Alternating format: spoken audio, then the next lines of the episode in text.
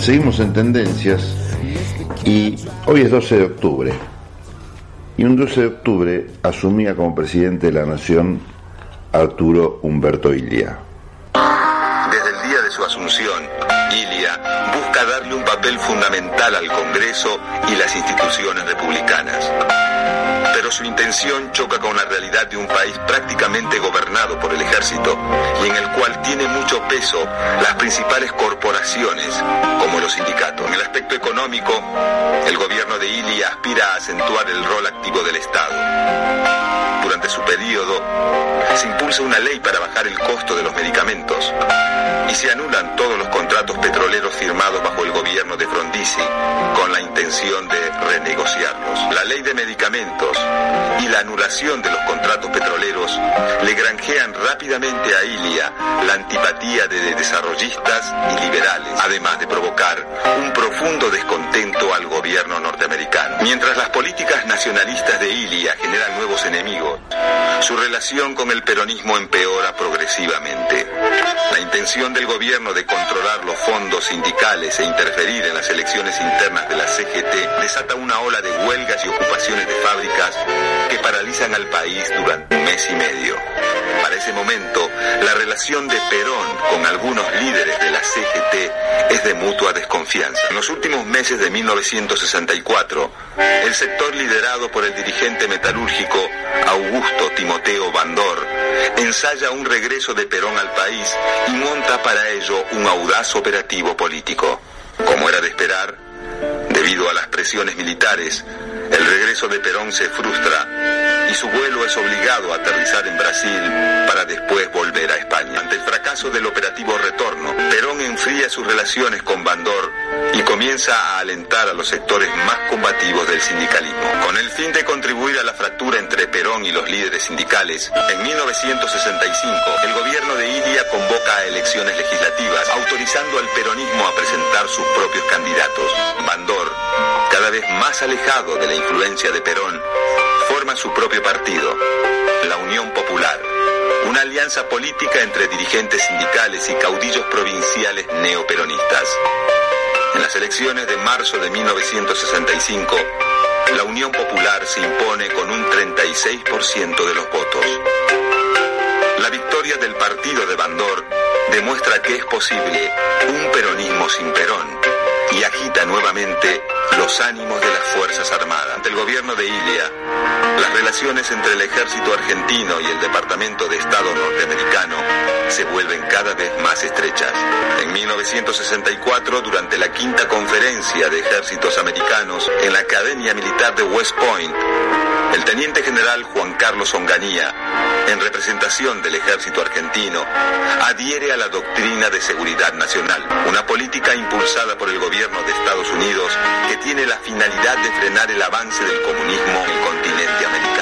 Esta doctrina que faculta a las Fuerzas Armadas a reprimir cualquier movimiento ideológico o político contrario a los intereses del mundo capitalista es usada por algunos militares argentinos como excusa para combatir a sus enemigos políticos y establecer en el país un mayor control militar. Para fines de 1965, la figura de Arturo Ilia está totalmente debilitada. Una campaña de prensa fogoneada por el sector azul de las Fuerzas Armadas y los sectores más conservadores de la Iglesia y el empresariado insiste en mostrarlo como lento, ineficaz y falto de energía.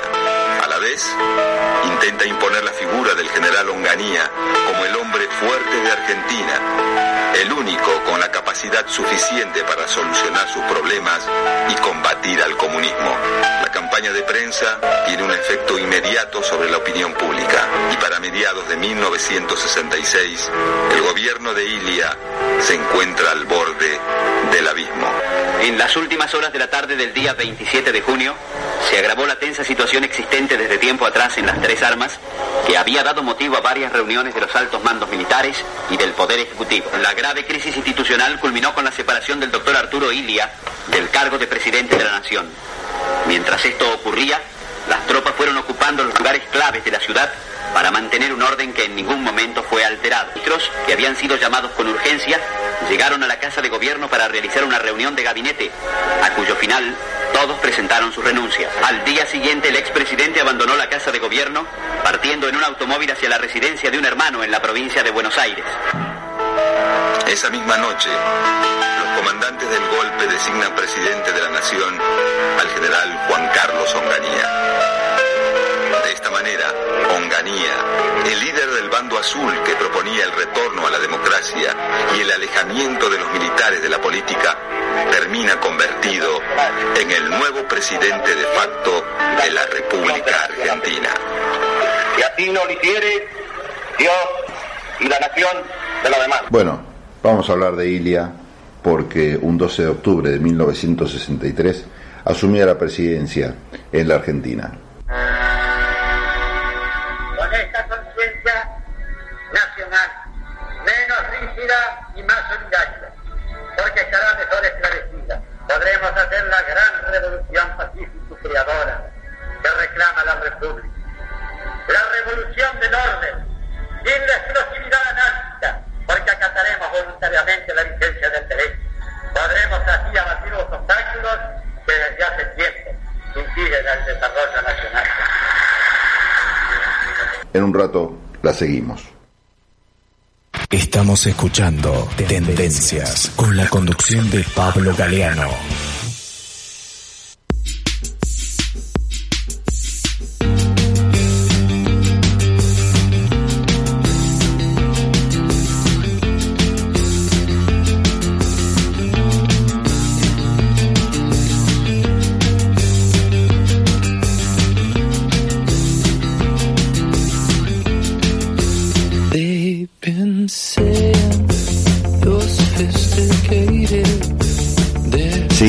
Tendencias recordando a Arturo Ilia, dado que hoy es 12 de octubre y allá en 1963 asumía ese gobierno que eh, no tiene después comparación, salvo el gobierno de Raúl Alfonsín, con algunos postulados que desgraciadamente no pudieron tener continuidad en nuestro país. Escuchamos las palabras del historiador Félix Luna sobre Ilia. Cuando el país tributó su homenaje a Ilia, el tono general de los discursos, de los artículos que se escribieron, los comentarios de la gente, el estilo de la muchedumbre que acompañó sus restos, fue fundamentalmente valorizar la honradez personal de Ilia. Enferma estaba la Argentina para tener que valorizar de la trayectoria de un político y un gobernante como él este aspecto de la honradez personal. La honradez de los gobernantes no es una virtud, es un requisito, es algo que no se discute. Es como en un ingeniero no equivocarse en los cálculos. Nadie va a elogiar a un ingeniero porque no se equivoca en las sumas o en las rectas. Y en Ilia fundamentalmente lo que se trató de rescatar fue ese aspecto, la honradez. Hasta me voy a permitir una muy rápida evocación de algunas fechas que son como los hitos de la trayectoria de Arturo Humberto Ilia. Nace en 1900 en Pergamino, en 1929 se recibe de médico en Buenos Aires, al poco tiempo se radica en Cruz del Eje, en 1931 ya es presidente del Comité Departamental del Radicalismo en Cruz del Eje, en 1935 es senador provincial por su departamento, en 1939 se casa con Silvia Martorell, en 1940 es gobernador, vicegobernador de la provincia de Córdoba con el doctor Santiago del Castillo, gestión interrumpida por la Revolución del 43. En 1948 es elegido diputado nacional hasta 1952, es decir, que durante dos años, del 48 al 50, pertenece al legendario bloque de los 44.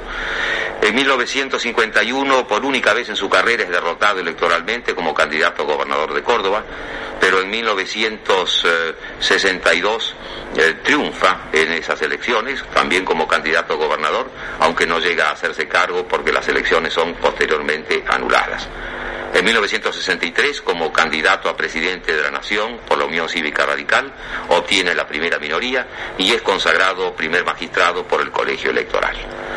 Ricardo, esto es solamente el aspecto exterior de la trayectoria de su hermano. Yo lo que quiero preguntarle a usted es el otro aspecto, el menos conocido. El Ilia hombre, el Ilia de familia. Eh, el hombre que con sus reclamos de política, con sus campañas, con sus reuniones, tal vez no tuvo tiempo, o sí, para dedicarle a sus hijos. Porque la vida del político reclama, ¿no es cierto?, mucho tiempo. ¿Cómo era Ilia en su familia? Nosotros constituimos una familia muy grande, Félix, donde eh, más que todo se ha hecho el culto a la amistad. Éramos más que hermanos, amigos todos, pero un poco así en bloques. Los mayores eh, constituían un bloque, los del medio otro y los cuatro menores, que somos los que vivimos act- actualmente, constituí- constituíamos el, No había el bloques mayoritarios o minoritarios, ¿no es cierto? Era una vida que eh, se realizaba plácidamente con eh, el amor de una madre, como todas las madres, magnífica, y la rectitud y la virtud de un padre que hizo huella en pergamino. Tal es así, amigo Félix, que al fallecer mi padre, los peronistas que estaban en el gobierno los ocho días a uno de los cuatro barrios de pergamino le pusieron Martín India. Cuando su hermano estudiaba en Buenos Aires medicina, volvía en los veranos a Pergamino y dicen que trabajaba en la, en la chacra de sus padres. Bueno, bueno, no es, no es, me- no sería mucho lo que él trabajaba, él era esporádicamente iba a Pergamino, este, estaba ahí, por supuesto, nosotros todos hemos colaborado un poco con, con nuestro padre, eh, relativamente, en- de acuerdo a lo que nos- nuestros estudios nos permitían, y Arturo lo hacía también. Pero era ese respeto y esa alta consideración, esa amistad eh, que permitía convivir como decía anteriormente, plácidamente, una vida hermosa, una vida sin egoísmos. ¿Por qué no vamos directamente a Pergamino? Hablamos con sus hermanos y también después en Cruz del Eje con los amigos de su hermano. El 4 de agosto del año 1900 nació el doctor Arturo Humberto Ilia. En la página 334 del libro 100 de bautismos dice, provincia de Buenos Aires, año de 1902. El primero de enero de 1902, el presbítero Sabino Sabino, teniente del infrascripto cura vicario de esta parroquia del Pergamino, bautizó solemnemente a Arturo Humberto, que nació el 4 de agosto de 1900, hijo de don Martín Ilía, de 41 años de edad, y doña Emma Francisconi, de 26 años de edad, naturales de Italia, casados legítimamente y domiciliados en esta parroquia, siendo sus abuelos paternos don Inocente Ilía y doña Constancia del Giorgio, naturales de Italia, y maternos don Carlo Francesconi y doña Pascuala Spati, naturales de Italia. Estamos con Martín y con María Angélica, hermanos del doctor Arturo Humberto Ilia. Qué familia. ¿eh? La familia grande. ¿Qué han sido todos? Eh, Nosotros conocemos los de Arturo, pero los demás. De los hermanos, bueno, todos han hecho, los mayores, todos hicimos por supuesto el primario en Pergamino y los mayores tuvieron ya que viajar a Buenos Aires para hacer el secundario y algunos de ellos la universidad. Uno de ellos Arturo. Uno de ellos es Arturo. Arturo, los dos, cuando yo nací, Arturo ya estaba en Buenos Aires haciendo el secundario. Así que en realidad yo no conviví mucho con él de niño, por supuesto que no lo conocí de niño. Este, y lo- todos los mayores, Arturo y varios de ellos tuvieron que viajar a Buenos Aires para hacer el secundario. Ya los menores nos recibimos, hicimos el secundario en, en Pergamino. ¿Cómo eran para el estudio los Ilia? En general, buenos. En general, buenos. Tengo libretas ahí de mis hermanos, de los colegios de Don Bosco, donde... Buenos. En general, buenos. Buenos estudiantes. Cuando empieza la universidad de Arturo, eh, sigue en Buenos Aires, pero no se desliga de, de la casa paterna. No, no, no, él no se desliga, pero él en el año 17 estaba estudiando ya en Buenos Aires y él participa en los hechos de la reforma universitaria del año 17 que se inicia en Córdoba y sigue en Buenos Aires, él se inicia, él, participa de... Lógicamente que por razones de estudio nuestra este, bueno, no nos veíamos tan frecuentemente, pero siempre en las vacaciones venía acá, este, eh, papá iba seguido a Buenos Aires, así que nosotros acá era una gran familia, que nos juntábamos todos en las vacaciones. Bueno, nosotros los más chicos, de la gran alegría que vinieron mis hermanos mayores acá, que nos juntábamos toda la familia y este, así que no se desconectó jamás de la familia, fue una familia eh, muy unida, de gente Sumamente unida. Una que- Continuamos siendo con una vez que familia Arturo- política, sobrinos, todos muy, muy unidos. Una vez que Arturo recibe su título universitario, ¿qué pasa? Él tiene que comenzar su trabajo Claro, profesional. Se va a Cruz del Eje. ¿Por qué? Eh, porque lo nombran médico de los ferrocarriles, el doctor Antonio Rodríguez Jauregui, que era un gran amigo nuestro. En un día del año 1929 arribó a esta misma estación y a este mismo andén de Cruz del Eje el doctor Arturo Humberto Ilía. Tenía para entonces 29 años, puesto que había nacido en 1900 y llevaba bajo el brazo su flamante eh, diploma de médico. Aquí hoy conversamos con uno de sus mejores amigos de aquella época, el señor Pedernera, que hoy dirige el diario La Idea. ¿Cómo era el doctor Ilia en aquellos años de su juventud? El doctor Iria siempre ha sido un hombre muy espléndido en toda su forma de ser. Enseguida que llegó a colegio se hizo de buenos amigos y como médico siempre se lo recuerda porque fue un gran médico. El doctor Ilia, eh, al partir hacia la presidencia de la República, se despidió de Cruz del Eje, tengo entendido de una manera más o menos deportiva. ¿Cómo fue eso? Y se hizo un partido de fútbol, dio el puntapié inicial. Y seguramente algún asado. Sí, fue, fue- se hizo un acto que hubo más de dos mil personas. ¿Pero él practicaba algún deporte?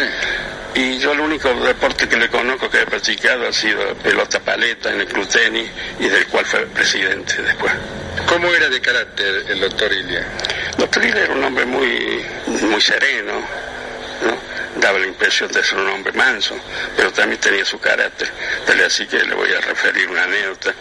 En una campaña política en el año 1936, en la higuera, este, los demócratas habían asaltado un, un comité radical y los tenían sitiados a los, a los correligionarios. Llegó él y fue a la casa de don Celestino González Santiago, que tenía ahí un almacén, y le pidió todas las balas que tenía y fue a defender a sus correligionarios.